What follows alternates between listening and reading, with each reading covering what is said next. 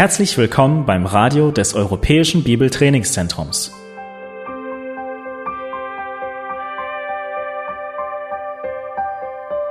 Unser Anliegen ist, dass der folgende Vortrag Sie zum Dienst für unseren Herrn Jesus Christus ermutigt.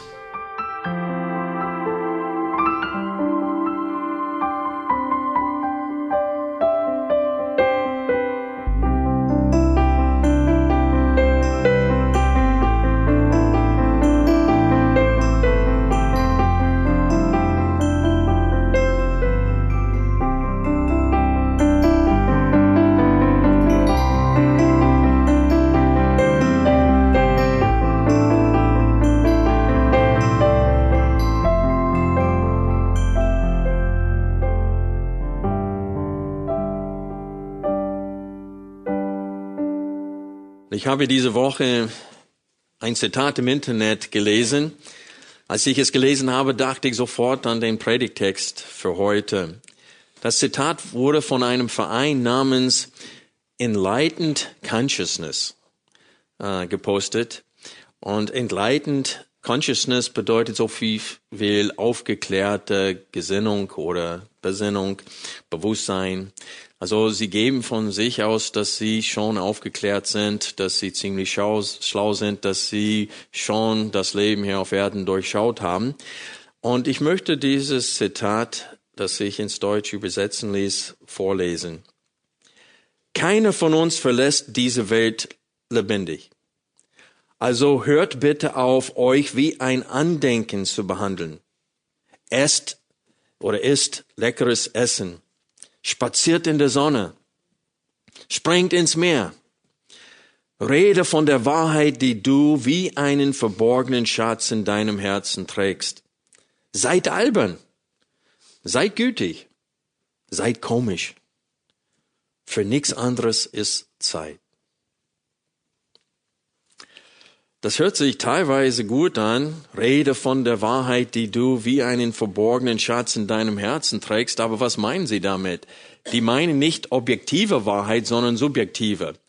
Das, was für dich Wahrheit ist. Das heißt, wenn du jemanden liebst, dann sollst du das nicht verbergen. Du sollst es offen, äh, offenbaren, indem du davon redest. Und so, hier spricht es von Wahrheit, die von uns selbst bestimmt wird in unserem Herzen.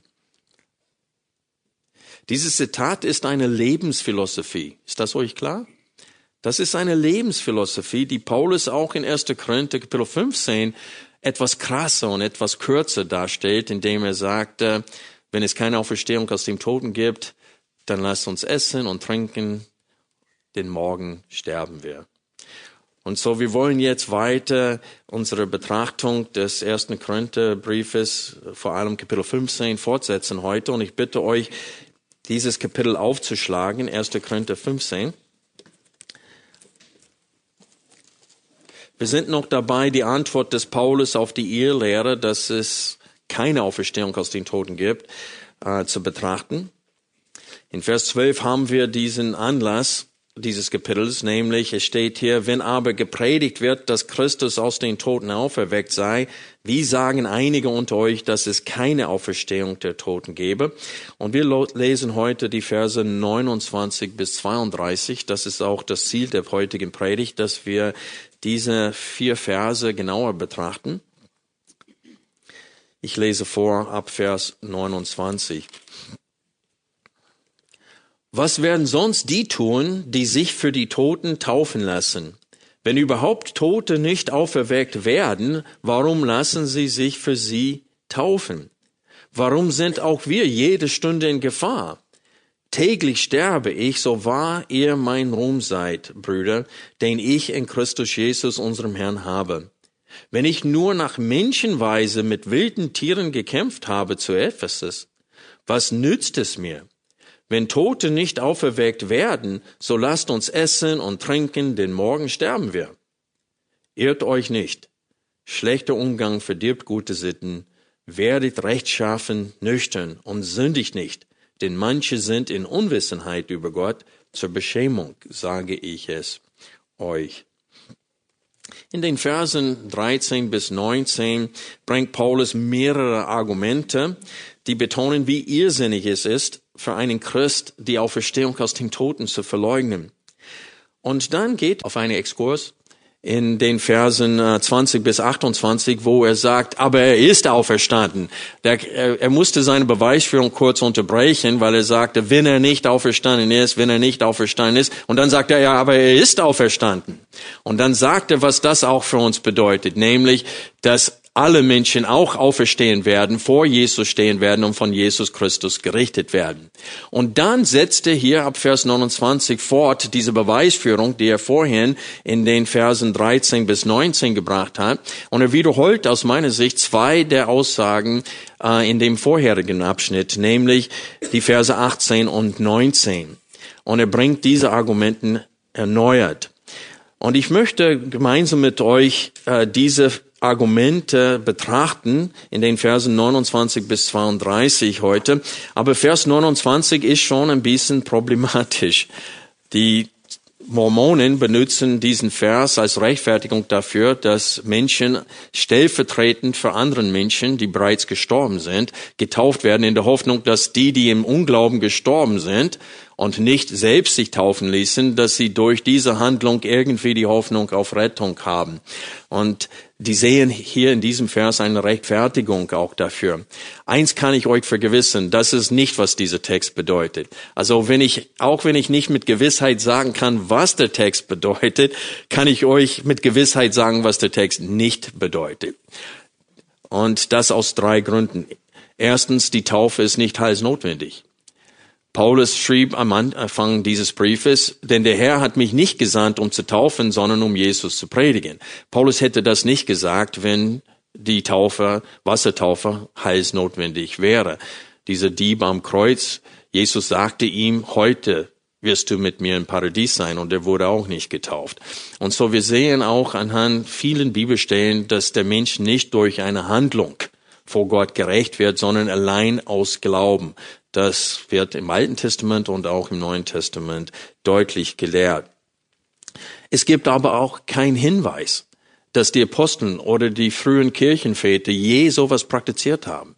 Ich glaube, erst mit Marcion kam so eine Irrlehre und das ist viel später und es wurde auch als Irrlehre von der Kirche verdammt. Und so, es gibt keinen Grund, diesen Text als stellvertretender, äh, dass Paulus vorschreibt, dass Menschen, gläubige Menschen an der Stelle von ungläubigen Menschen, die bereits gestorben sind, getauft werden in der Hoffnung, dass nach ihrem Tod irgendwie, dass sie gerettet werden oder dass ihnen etwas Gutes zukomme. Was schrieb der Schreiber des Hebräerbriefes? Es ist den Menschen gegeben worden, einmal zu sterben und dann danach das Gericht. Und das wird nicht geändert. Wer im Unglauben stirbt, der wird nicht gerettet durch unsere Handlungen, durch das Spinnen Gelder an der Kirche oder durch, dass wenn einer sich für ihn taufen lässt, das ändert nichts an seinem Schicksal, wenn er in Unglauben gestorben ist. Aber es gibt viele Erklärungen von äh, konservativen Christen bezüglich dieses Verses. Gordon Fee schreibt in seinem Kommentar, dass es über 40 Erklärungen gibt. In einem anderen Kommentar hat einer geschrieben, dass es über 200 Erklärungen dieses Verses gibt. Also ich werde nicht alle 40 oder alle 200 ausführen heute, aber man kann sie in zwei Gruppen aufteilen. Es gibt erstmal äh, Erklärungen, die durchaus verstehen, dass Paulus hier von einem stellvertretenden Taufe spricht aber dass das von Heiden, dass das Heiden das praktiziert haben und Paulus dadurch sagen will, selbst die Heiden glauben an eine Auferstehung aus dem Toten, sonst warum taufen, lassen sie sich für die Toten taufen? Wir äh, betrachten diese Auslegung gleich. Aber zweitens, wird erklärt, dass Paulus von einer echten Glaubenstaufe hier spricht, aber für die Toten wird anders definiert, so dass es nicht heißt, dass sie an der Stelle von Toten getauft werden. Und so ich würde Zeit heute nehmen, äh, ein paar von diesen Versuche, diesen Text zu erklären, ähm, euch weiterzugeben. Aber letztendlich sage ich euch im Voraus, ich bin mit keinen von diesen ganz zufrieden. Ähm, aber ich akzeptiere das. Ich muss nicht äh, Vers 29 verstehen, um zu verstehen, was Paulus hier in 1. Korinther 15 durch den, äh, durch die Inspiration des Heiligen Geistes uns aufs Herz sagen will, äh, was er auf Herz hatte und was er uns sagen wollte, nämlich, dass es gibt eine Auferstehung aus dem Toten und du sollst auf jeden Fall bereit sein, deinen Schöpfer zu begegnen. Und es ist albern und irrsinnig zu lehren, dass es keine Auferstehung aus den Toten gibt und keine Rechenschaft für den Wandel in der jetzigen Zeit. Aber erstmal dieser Versuch, den Text so zu erklären. Ich lese aus diesem Kommentar, dass äh, es um ein Praxis unter den Heiden geht. Ich lese vor, das ist äh, das Neue Testament erklärt und ausgelegt, Band 5 von dieser Kommentarreihe von Hensler Verlag. Ist auch nicht schlecht, finde ich, als, als Kommentare. Ich lese auf, von, äh, aus Seite 55. Äh, In dieser vierten Staffel von Argumenten gegen die Leugnung der Auferstehung kommt Paulus auf bestimmte Bräuche in Korinth und auf seine persönlichen Erfahrungen zu sprechen. Zu diesem Vers, das heißt zu Vers 29, gibt es fast 200 verschiedene Auslegungen, von denen allerdings die meisten ziemlich unsinnig sind und von dem Wunsch diktiert wurden, die hier vorliegende Aussage des Apostels mit einem orthodoxen Taufverständnis in Einklang zu bringen. Aus dem Kontext heraus wird dagegen deutlich, dass Paulus seine eigene Tauflehre und Praxis ganz entschieden von der hier beschriebenen Taufpraxis abgrenzt. Die Taufe für die Toten war vielmehr offensichtlich ein Brauch jener Gruppierung, die die Auferstehung leugnete. Versteht ihr, was er damit sagen wollte? der meinte, dass Paulus sarkastisch redet hier zu der Gruppierung, die gegen eine Auferstehung der Toten ist, sind, aber selbst eine Taufe für die Toten praktizieren. So versteht er diesen Vers. Ich, ich zitiere ihn weiter. Wie die in Korinth aufgetretenen falschen Lehre dazu kamen, eine solche Praxis einzuführen, ist nicht mehr auszumachen. Vielleicht lagen die Wurzeln dieses Brauches in den antiken Mysterien Religionen, denn immerhin lag oberhalb des Saronischen Golfs, nördlich von Korinth, Eleusis, ein wichtiges Kult Kultzentrum, das schon Homer besang, und hier gibt er die Quellenangabe dafür an, und das große Anziehungskraft besaß.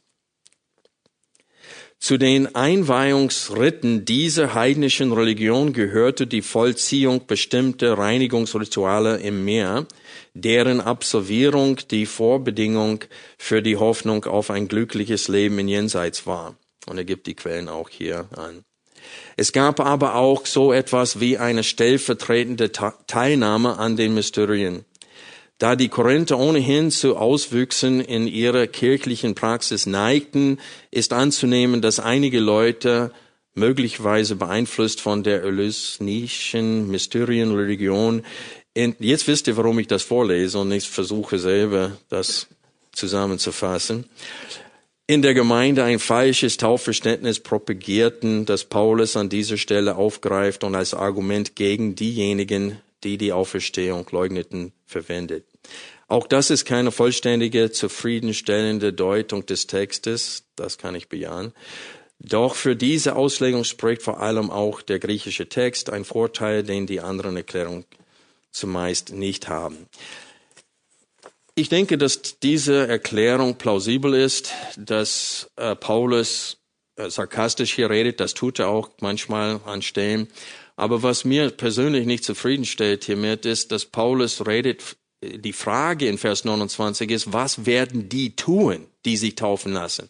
Der spricht von einer gewissen Not in dem Leben von denen, die sich taufen lassen. Der sagte, was werden sie tun? Nicht warum tun sie es, sondern was werden sie tun? Als ob für sie ist es wichtig, dass das geschieht. Und so aus dem Grund äh, ist, das, ist diese Erklärung auch für mich etwas fragwürdig. Aber wir betrachten jetzt ein paar andere. Ich denke, dass die vielleicht auch für euch interessant sind. Laut Römer 6 ist die Wassertaufe ein Sinnbild für das Sterben zum alten Leben und für die Auferstehung mit Christus. Kennt ihr die Stelle? Da spricht Paulus, dass wir zu dem alten Menschen gestorben sind und durch die Wassertaufe, durch das Untertauchen wird das abgebildet, dass du gestorben bist zu dem alten Leben, dass du wieder auferweckt wurde, um ein neues Leben zu führen. Und es ist gut möglich, dass Paulus hier von der Taufe im Sinne von Auferstehung spricht, weil das ist das Thema auch hier. Okay? Und eine Auslegung äh, erklärt den Text folgendermaßen. Hier ist eine Möglichkeit, das als echte Taufe darzustellen, was Paulus hier, wovon Paulus hier spricht. Und dieses Argument äh, fasst es zusammen. Die Auferstehung aus den Toten ist eine Tatsache. Das ist anhand von 1. Korinther 15, 20 bis 28. Und selbst die Heiden glauben hieran, sonst warum taufen sie Menschen? Das, Entschuldigung, war die, das Argument von vorhin. Äh, jetzt eine, ein Argument für die äh, Auslegung, dass es um eine echte Taufe handelt. Was werden die tun, die getauft werden, nur um zu den Toten zu zählen, die nicht auferstehen werden? Das heißt, der Satzteil für die Toten hier im Text wird so verstanden und so gedeutet, dass es zu den Toten gehören bedeutet. So der Text wurde dann lesen, was werden sonst die tun, die sich äh, zu den Toten äh, zählen durch die Taufe, wenn überhaupt Tote nicht auferweckt werden. Also dieser Satzteil für die Toten wird so verstanden, dass es zu den Toten gehören bedeutet. Und da versuchen sie dann eine Erklärung zu finden, ähm, indem sie für die Toten anders auslegen. Van Wilsby erklärt den Vers folgendermaßen, und hier ist ein Zitat von ihm. Die Phrase bedeutet wahrscheinlich getauft, um die Stelle der Verstorbenen zu übernehmen. In anderen Worten, wenn es keine Auferstehung gibt, warum sollen wir Jesus bezeugen und andere für Christus gewinnen? Warum sollen wir Sünde bekehren und taufen, damit sie die Stelle der bereits gestorbenen Christen einnehmen? Wenn das christliche Leben eine Sackgasse ist, dann verlasse diesen Weg. Versteht, was er hiermit sagen will? Das heißt, dass die Taufe für die Toten heißt, dass die Christen, die sich taufen lassen, sie nehmen die Stelle von bereits gestorbenen Christen ein. Das Christentum vermehrt sich durch Evangelisation. Und er sagte, warum bemühen wir uns, Menschen zu evangelisieren und sie zu taufen, äh, wenn, äh, wenn es keine Auferstehung aus den Toten gibt? Das ist auch für mich nicht sehr überzeugend. Pastor John MacArthur erklärt den Vers folgendermaßen und jetzt lese ich äh, vier Paragraphen aus seinem Kommentar vor. Die Taufe ist ein wesentlicher Teil des Missionsbefehls, Matthäus 28, Vers 19. In der frühen Gemeinde wurde von einem Gläubigen angenommen, dass er getauft ist, und bevor nicht die Gemeinde davon überzeugt war, dass jemand gläubig war, wurde er nicht getauft. Zu fragen, ob jemand getauft war, war gleichbedeutend mit der Frage, ob jemand gläubig war. Wenn wir unterstellen, dass Paulus den Ausdruck Taufen in diesem Sinne verwendet, dann kann sich die sich taufen lassen auf diejenigen beziehen, die bezeugten Christen zu sein. Mit anderen Worten meint er einfach Gläubige damit. Keine besondere Taufhandlung die sie sich taufen, würde dann, man würde es so verstehen, die Gläubigen. Ich zitiere weiter. Die Toten kann sich ebenfalls auf Christen beziehen, auf verstorbene Gläubige, deren Leben ein überzeugendes Zeugnis war, das die Getauften zur Errettung führte. Das scheint eine vernünftige Sicht zu sein, die dem Text und dem Kontext kein Unrecht tun. Ähm, John MacArthur geht weiter, um zu erklären, dass das griechische äh, Proposition Huper, äh, das in Vers 29 mit für übersetzt wird, der sagt Folgendes dazu. Dieses Wort hat unzählige Bedeutungen und Bedeutungsnuancen, unter anderem für, über, um, jenseits, im Namen von, anstelle, aufgrund und in Bezug auf, je nach Satzbau und Kontext.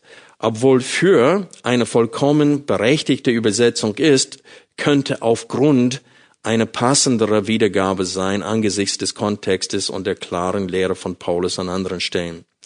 Ich zitiere MacArthur weiter.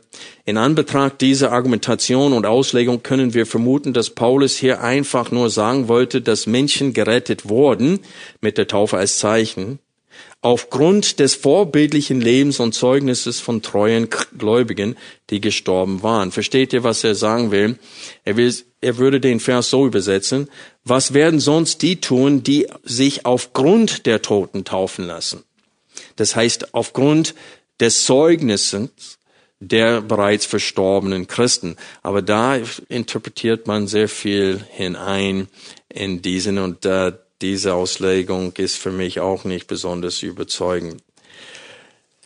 Aber ich denke schon, dass es wichtig ist zu verstehen, dass das, diese Präposition, das hier mit für übersetzt wird, dass es grundsätzlich auch mit aufgrund oder wegen übersetzt werden kann. Und wenn wir diesen Vers so übersetzen, dann heißt es, dass sie nicht an der Stelle von diesen Menschen getauft wurden, sondern dass sie in Bezug auf diesen Menschen sich taufen ließen. Auf irgendwelche Art und Weise. Und was Paulus genau damit meint, wissen wir nicht.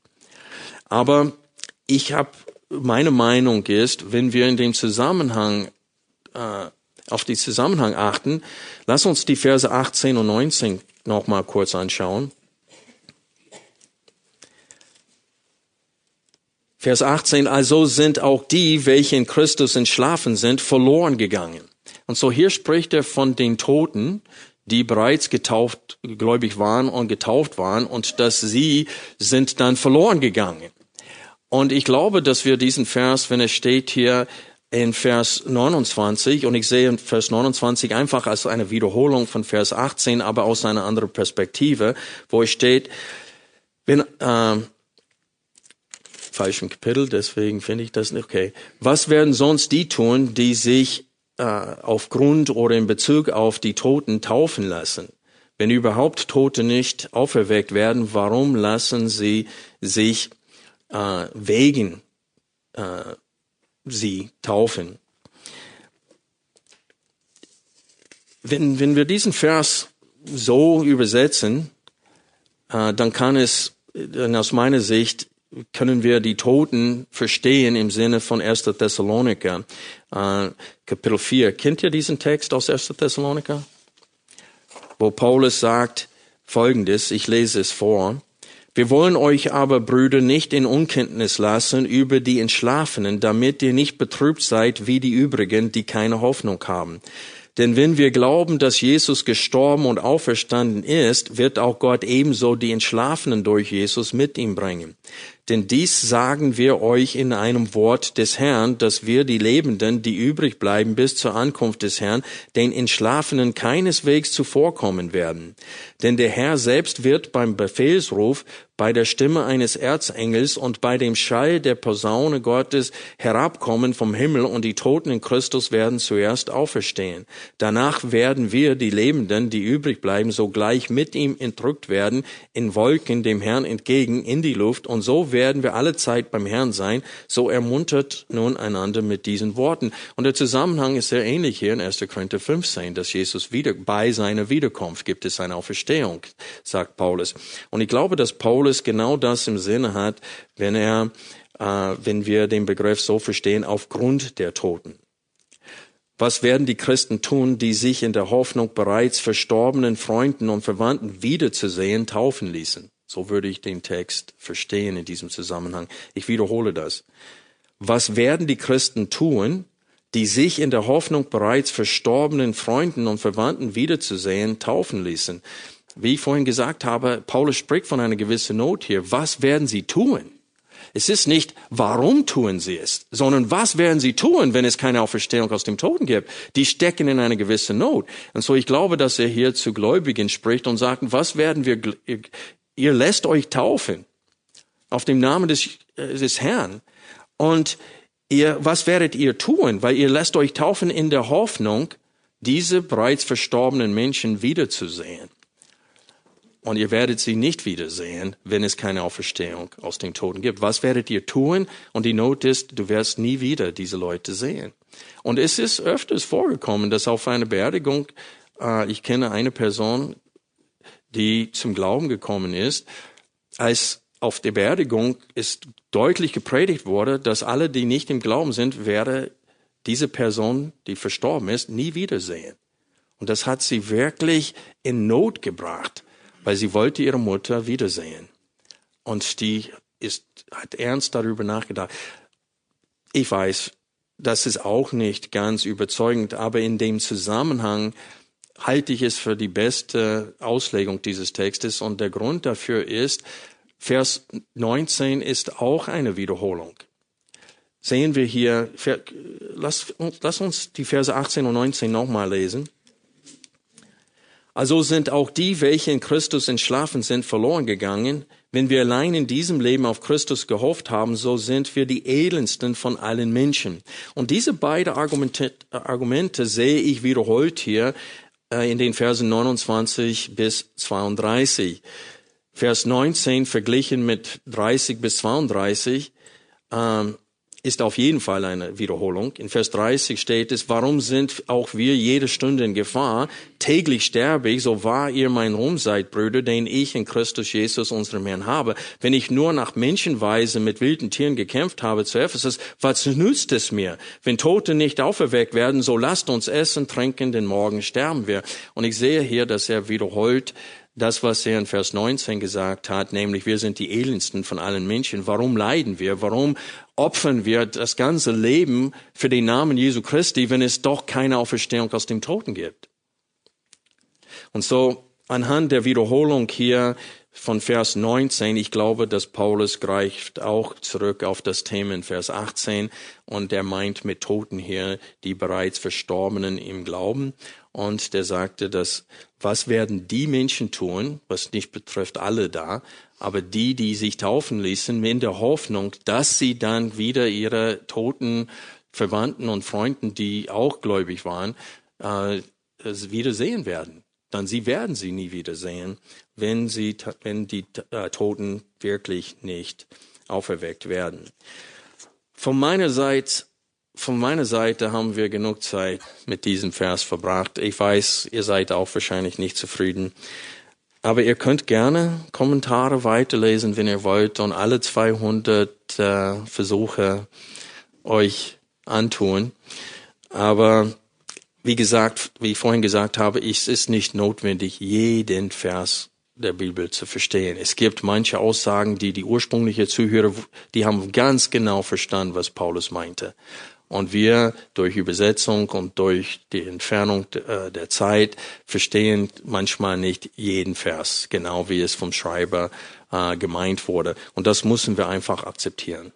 Es ist einfach so. Aber wir können uns freuen, dass, dass der ganze, die ganze Richtung dieses Kapitels sehr deutlich ist. Und das, was Paulus hier, äh, was Gott durch Paulus uns sagen will, das steht nicht zur Debatte hier. Der Text konnte nicht klarer sein. Alle Menschen werden auferstehen. Jesus ist auferstanden und wir werden alle vor ihm stehen und er wird alle Menschen selbst richten. Und das ist eine wichtige Aussage, die wir, die unsere Lebensphilosophie beeinflussen sollten. Wir kommen jetzt zu Vers 30 hier und wir sehen, dass das Leiden für Christus lohnt sich. Warum? Weil es eine Auferstehung aus dem Toten gibt. Das Argument des Paulus hier ist aber, warum sollten wir für seinen Namen leiden und umhergehen, und ständig in Gefahr uns begeben, warum nicht einfach zu Hause sitzen wie alle anderen und versuchen, ein gemütliches Leben zu führen? Paulus hat Demas vorgeworfen, die Fronten verlassen zu haben als Missionar, als einen, den Gott berufen hatte. Und er sagte, weil er den jetzigen Zeitlauf lieb gewonnen hat, ist er abgehauen. Und, und er meint nicht, dass er weltlich geworden ist, dass er jetzt Unzucht betreibt und so weiter. Er meint, er hat es einfach die Schnauze voll, immer an den Fronten zu kämpfen, immer ständig in Lebensgefahr zu sein und es hat mir im Stich gelassen und ist einfach abgehauen. Das, was die meisten von uns täglich sowieso tun. Füße hoch, Leben genießen, unsere Bestimmung im Herrn nicht wahrnehmen. Das ist Demes und das sind die meisten von uns. Paulus sagte, ich gehe diese Route nicht. Ich lebe in Gefahr jeden Tag. Jede Stunde bin ich in Gefahr. Und das tue ich, weil ich die Überzeugung bin, dass es eine Auferstehung aus dem Toten gibt. Wenn ich wusste, dass es keine Auferstehung aus dem Toten gibt, dann ist nicht mal Jesus auferstanden aus dem Toten und dann brauche ich nicht einen toten äh, Retter anbeten und verherrlichen und mein Leben ihm widmen. Und das meint er in Vers 19, wo er gesagt hat, wir sind die elendsten von allen Menschen. Wir sind am meisten zu bemitleiden von allen, weil diese kurze Zeit, in der wir hier auf Erden sind, vergeuden wir mit Opfer, mit Leiden, das gar nicht nötig ist, wenn es keinen auferstandenen Herrn gibt. Das ist das Argument des Paulus hier, ist auch sehr leicht zu verstehen. Die rhetorischen Fragen hier sind sehr leicht zu verstehen. Warum würden Paulus und die übrigen Apostel ständig sich in Gefahr begeben, wenn es keine Auferstehung aus den Toten gibt? Paulus sagte, das ergibt keinen Sinn. Denkt an die viele Stellen, wo Paulus beschreibt, was er täglich durchmacht. In 1. Korinther Kapitel 4, die Verse 9 bis 13 lesen wir Folgendes. Paulus schrieb, denn mir scheint, dass Gott uns, die Apostel, als die Letzten hingestellt hat, wie zum Tod bestimmt, denn wir sind der Welt ein Schauspiel geworden, sowohl Engeln als Menschen. Wir sind Narren um Christi willen. Ihr aber seid klug in Christus. Wir schwach. Ihr aber stark. Ihr geehrt. Wir aber verachtet. Bis zur jetzigen Stunde leiden wir sowohl Hunger als Durst, sind nackt, und werden mit Fäusten geschlagen und haben keine bestimmte Wohnung und mühen uns ab und arbeiten mit unseren eigenen Händen. Geschmäht segnen wir, verfolgt dulden wir, gelästet reden wir gut zu. Wie Auskehrrecht der Welt sind wir geworden, ein Abschaum aller bis jetzt. In 2. Korinther Kapitel 1 lesen wir ab Vers 8. Hier geht es auch um sein seine Not in Ephesus, was Paulus auch hier in 1. Korinther 15, Vers 32 erwähnt, wenn er sagt, mit wilden Tieren gekämpft habe zu Ephesus. Wir wissen auch anhand von Apostelgeschichte 19, dass Paulus großen Widerstand äh, von Demetrius, so ein Schmied, der Götzenbildern gemacht hat, dass er großen Widerstand von ihm erlebt hatte und dass er sehr, sehr leiden musste da. Und jetzt beschreibt er selber dieses Leiden in Ephesus und von da aus hat er die beiden Korintherbriefe auch geschrieben. Und wir lesen hier ab Vers 8, 2. Korinther 1, Vers 8. Denn wir wollen euch nicht in Unkenntnis lassen, Brüder, über unsere Bedrängnis, die uns in Asien widerfahren ist, dass wir übermäßig beschwert wurden, über Vermögen, so dass wir sogar am Leben verzweifelten. Wir selbst aber hatten in uns selbst schon das Urteil des Todes erhalten, damit wir nicht auf uns selbst vertrauten, sondern auf Gott, der die Toten auferweckt. Und der hat uns aus so großer Todesgefahr errettet und wird uns erretten. Auf ihn hoffen wir, dass er uns auch ferne erretten werde. Wobei auch ihr durch das Gebet für uns mitwirkt, damit von vielen Personen für das uns verliehene Gnadengeschenk gedankt werde, durch viele für uns. Wir lesen weiter im 2. Korintherbrief ab Kapitel 11. Paulus fühlt sich gezwungen von ihnen, etwas töricht zu reden, indem er sich selbst lobt und sich selbst empfiehlt, weil sie ihm selber nicht empfehlen. Und sie sehen ihn als geringer als die anderen Aposteln. Und er schrieb hier, 2. Korinther 11, Vers 23, sind Sie Diener Christi? Ich rede unsinnig. Ich über die Massen in Mühen umso mehr, in Gefängnissen umso mehr, in Schlägen übermäßig, in Todesgefahren oft. Von den Juden habe ich fünfmal vierzig Schläge weniger einen bekommen.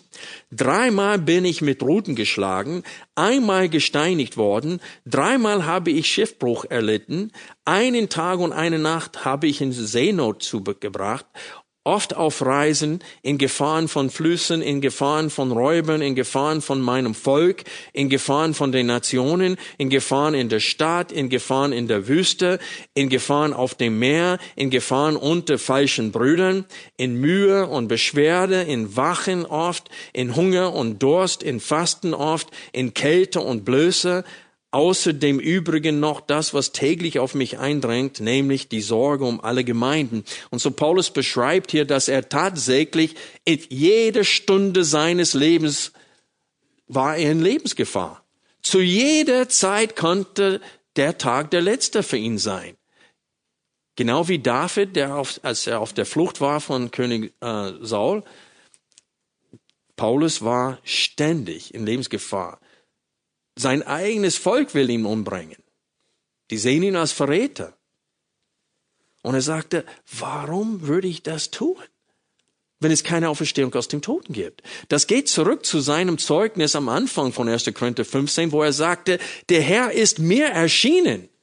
Ich habe ihn lebendig aus dem Toten auferweckt gesehen. Deswegen folge ich ihm. Ich bin von seiner Person, von seiner Würde überzeugt.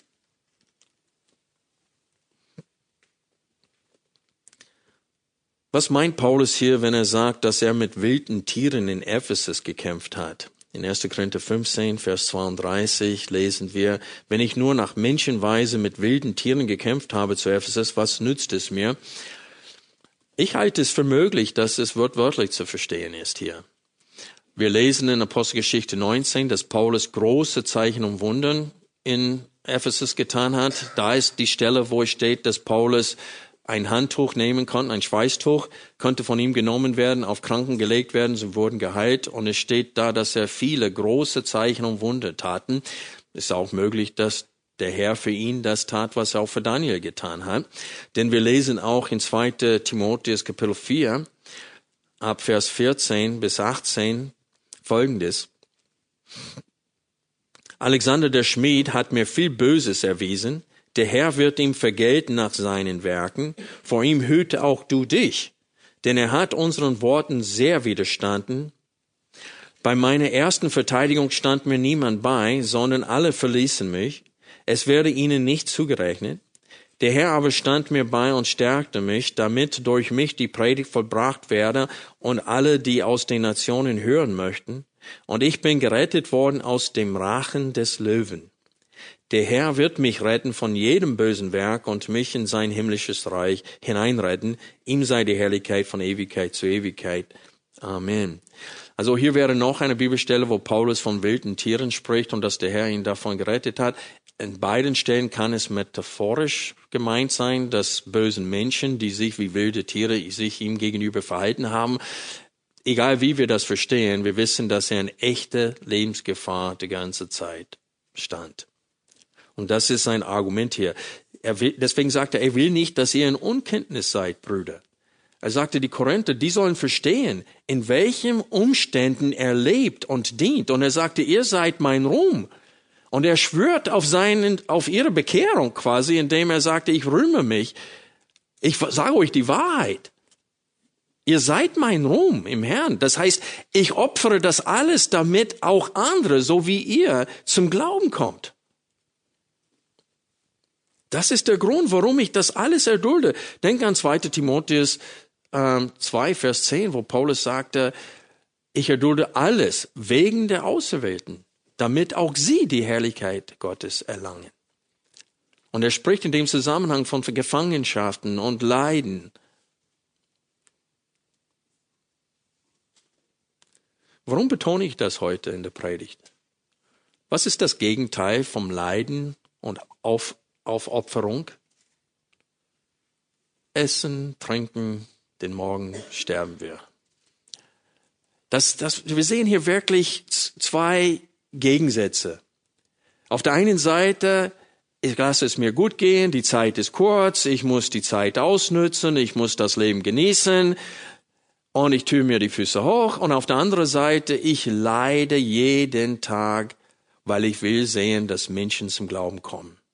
Ich opfere mein ganzes Leben für den Herrn und auf der anderen Seite, ich stelle die Füße hoch und genieße das Leben so gut wie ich kann, es kann. Das ist die Gegenüberstellung hier in Vers 32. Wenn ich nur nach Menschenweise mit wilden Tieren gekämpft habe zu Ephesus, was nützt es mir? Was habe ich davon? Wenn Tote nicht auferweckt werden, dann lass uns diese Lebensphilosophie der Welt uns aneignen, nämlich lass uns essen und trinken, denn morgen sterben wir.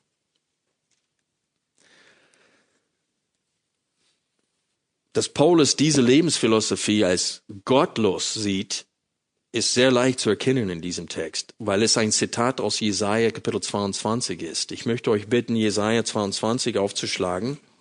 In Jesaja 22, Vers 13, hier haben wir genau wörtlich dieselbe Aussage, nämlich, lass uns essen und trinken, denn morgen sterben wir. Wir lesen ab Vers 11. Und ihr macht ein Sammelbecken zwischen den beiden Mauern für die Wasser des alten Teiches, aber ihr blickt nicht auf den, der es getan, und seht den nicht an, der es lange vorher gebildet hat. Und an jenem Tag ruft der Herr, der Herr, der Herrscher zum Weinen und zur Wehklagen auf, zum Kalscheren und zum Umgürten von Sacktuch. Aber siehe, Wohne und Freude, Rinder töten und Schafs, Schafe schlachten, Fleisch essen und Wein trinken, nach dem Motto, lasst uns essen und trinken, denn morgen sterben wir.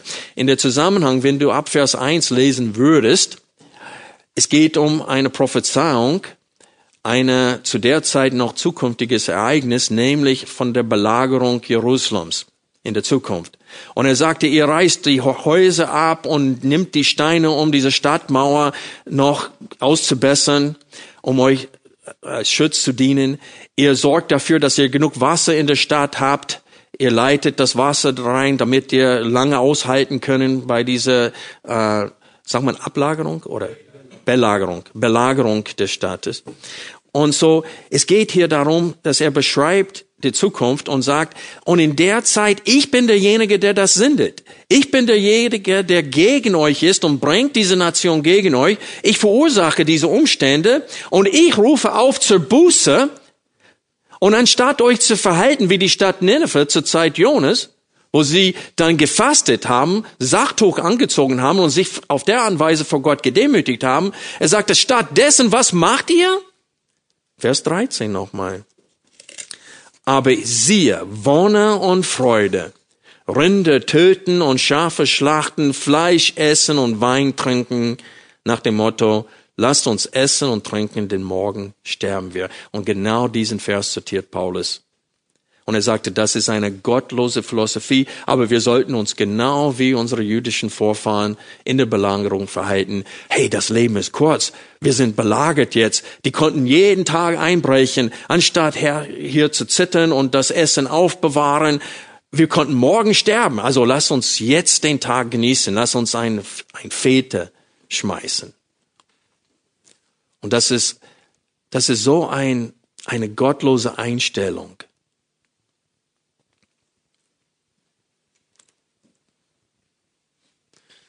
Aber selbst wenn wir, also damals bei dieser Belagerung stand der Tod wirklich vor der Tür. Aber Freunde, selbst wenn wir mit 80 oder sogar mit 100 Jahren sterben, steht der Tod jetzt schon vor der Tür. Und keiner von uns ist vergewissert, dass auch morgen kommt.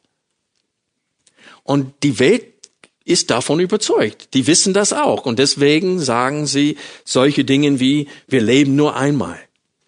Oder das Leben ist kurz und meinen damit, schöpf aus.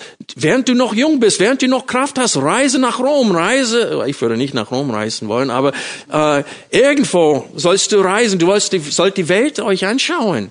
Nütze die Zeit, genieße das Leben, die Zeit ist kurz, das Leben ist kurz, wir leben nur einmal. Das Problem ist, dass auch wir Christen, die an eine Auferstehung aus dem Toten glauben, wir sind auch geprägt davon. Wie oft haben wir auch wir gesagt, ja, das Leben ist kurz, im Sinne von, ja, du sollst es genießen. So gut wie du es kannst. Als ob das Leben hier besser ist als das, was auf uns zukommt. Wir lesen, wir hören immer wieder, look out for number one. Das heißt, achte zuerst als Numero uno. Das heißt, achte zuerst auf dich selber. Du bist Nummer eins.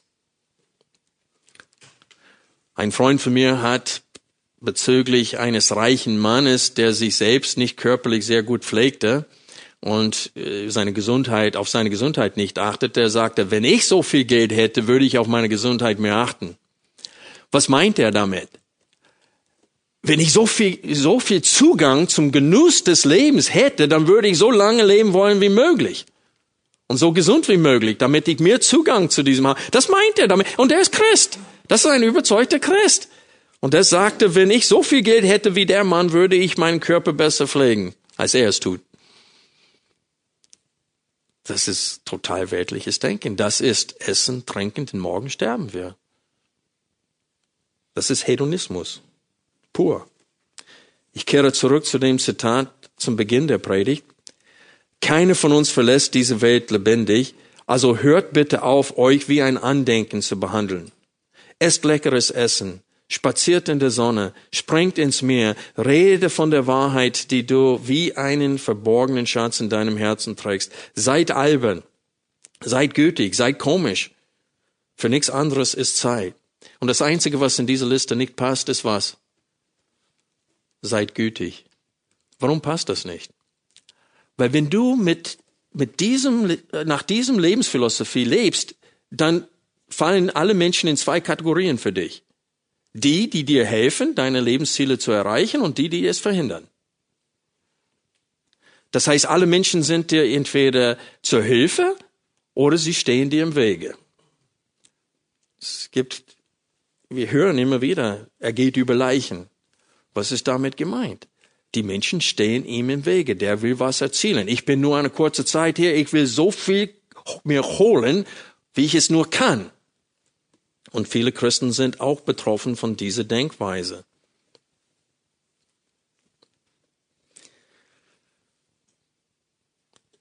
Es ist nur Gottes Gnade, dass Menschen nicht in der jetzigen Zeit ganz konsequent nach dieser Lebensphilosophie leben. Denn wenn sie wirklich ganz konsequent danach leben würden, dann würde jeder über Leichen gehen, um das zu erzielen, was er erzielen will. Das ist Gottes Gnade. Dieses seid gütig in diese Lebensphilosophie eingefügt zwischen seid albern und seid komisch. Nebenbei erwähnt. Das, was da eingefügt ist, kommt, woher kommt das? Das das ist ein Übrigbleibsel des christlichen Glaubens. Diese Gesellschaft ist immer noch geprägt von den christlichen Werten. Und so, selbst wenn sie eine absolut weltliche Lebensphilosophie haben, sie schmucken es aus noch mit ein paar christliche Gedanken. Seid gütig. Aber wir müssen, eins muss uns klar sein, was hat, wie hat Paulus die letzten Zeiten beschrieben in 2. Timotheus 3? Paulus schrieb, dies aber wisse, dass in den letzten Tagen schwere Zeiten eintreten werden, denn die Menschen werden selbstsüchtig sein, geldliebend, prahlerisch, hochmütig, lästerer, den Eltern ungehorsam, undankbar, unheilig, lieblos, unversöhnlich, verleumder und enthaltsam. Keine Selbstbeherrschung grausam, das Gute nicht liebend, Verräter, unbesonnen, aufgeblasen. Und hier kommt es, mehr das Vergnügen liebend als Gott. Und Paulus sagte, bis Jesus wiederkommt, wird das richtig zunehmen hier auf Erde. Und wir sehen auch, dass in christlichen Ländern mehr und mehr Menschen haben diese Lebensphilosophie. Ich lebe nur eine kurze Zeit, ich will alles geben. Warum lassen manche Menschen sich scheiden? Mein Partner erfüllt mein Träumen nicht mehr, das ist tote Last, ich schneide das ab und gehe meinen Weg. Mein Partner macht mich nicht mehr glücklich. Und ich will glücklich sein. Ich bin nur in kurzer Zeit hier. Ich bin schon 40, ich bin schon 50. Ich habe nur wenig Zeit übrig und ich will nicht, dass diese Frau oder dieser Mann das mir versaut. Das ist selbstsüchtig. Und das nimmt zu. Also es ist eine Gnade Gottes, dass Menschen nicht ganz konsequent nach dieser Lebensphilosophie leben. Und wenn Christen sich von dieser weltlichen Philosophie anstecken lassen, Lebensphilosophie, dann sind sie nicht mehr bereit, sich selbst zu verleugnen, damit sie Christus dienen können. Dazu sind sie nicht mehr bereit, für den Namen Christi zu leiden. So werden, so werden Christus auf irgendwelche Art und Weise, die werden ihn früh oder spät verleugnen. Ob das durch das Schweigen ist, aber auf irgendwelche Art und Weise werden sie Jesus verleugnen. Warum? Weil sie leben nicht konsequent nach einer biblischen Philosophie des Lebens. Noch eine große Gefahr dieser weltlichen Lebensphilosophie ist es, dass Menschen sorglos werden, weil sie denken, es gibt keine Rechenschaft für mein Leben. Wenn es keine Auferstehung aus dem Toten gibt, dann gibt es auch keine, kein, kein, kein Rechenschaft. Ich werde nicht vor Gott stehen. Ich werde keine Rechenschaft abgeben. Ich kann leben, wie ich will. Und wenn Christen mehr und mehr diese Philosophie sich aneignen oder sich prägen lassen davon, dann fangen sie an, auch ohne Furcht vor Gott zu leben, was ganz gefährlich ist. Denkt an die Worte Salomos.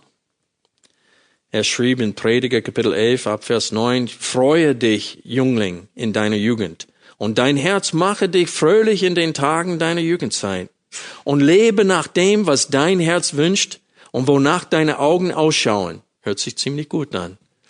Aber hier kommt's. Doch wisse, dass um all diese Dinge willen Gott dich zur Rechenschaft ziehen wird. Entferne den Unmut aus deinem Herzen und halte Übel von deinem Leib fern, denn Jugend und dunkles Haar sind Nichtigkeit. Und denk an deinen Schöpfer in den Tagen deiner Jugendzeit, bevor die Tage des Übels kommen und die Jahre herannahen, von denen du sagen wirst, ich habe kein Gefallen an ihnen. Kapitel 12, Vers 7. Und der Staub kehrt zur Erde zurück, so wie er gewesen, und der Geist kehrt zu Gott zurück, der ihn gegeben hat. Und dann die letzten zwei Verse des Buches. Das Endergebnis des Ganzen lass uns hören. Fürchte Gott und halte seine Gebote. Denn das soll jeder Mensch tun.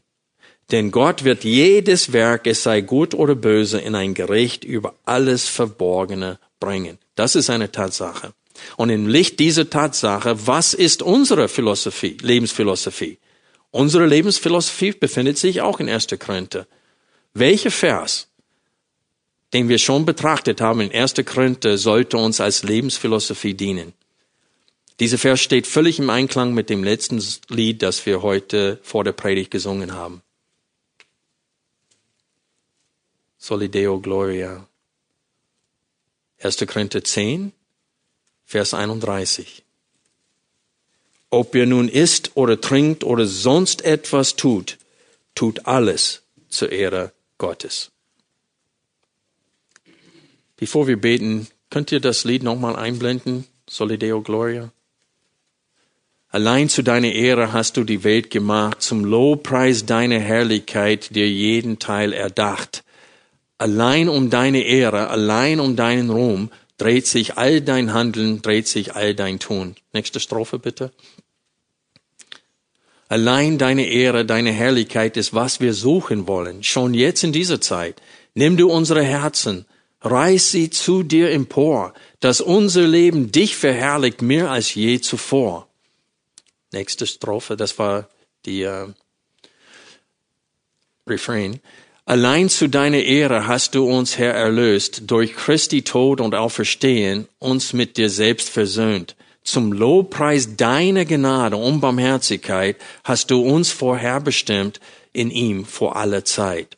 Und jetzt nicht die Refrain, sondern, you know, allein zu deiner Ehre soll unser Leben sein, ein Opfer, das dir wohlgefällt, durch das dein Wesen scheint allein um deine Ehre, allein um deinen Ruhm, soll sich unser Denken drehen, fühlen und auch tun.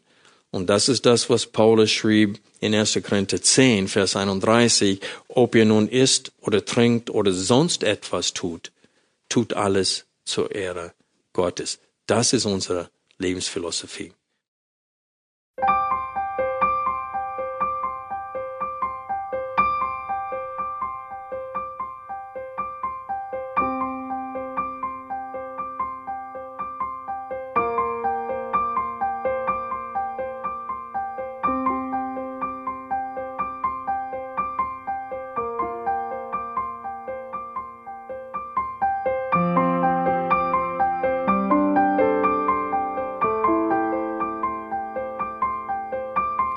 Alle Vorträge unseres Programms, Bücher, DVDs und vieles mehr können Sie bei uns unter www.shop.ebtc.org erhalten.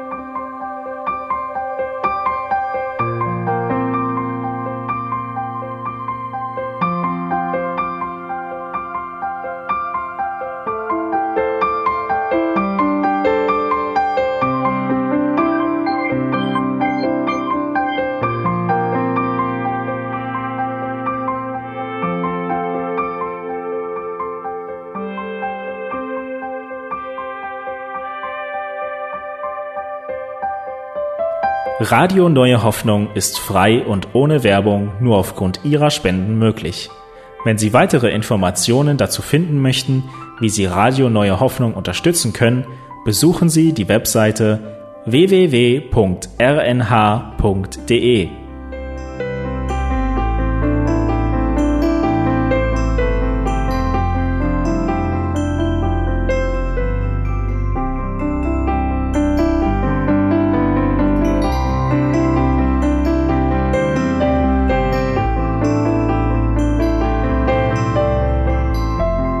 Sendezeiten des EBTCs sind Montag, Mittwoch, Freitag und Samstag jeweils von 10 bis 11 Uhr.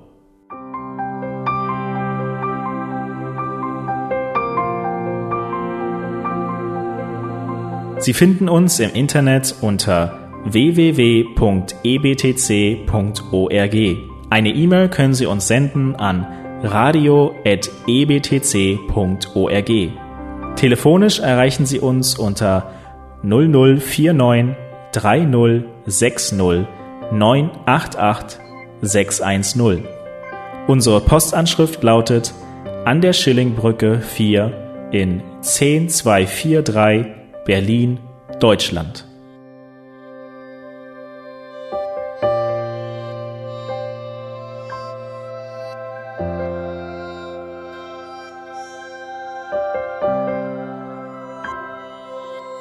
Auf Wiederhören und bis zum nächsten Mal beim EBTC Radio.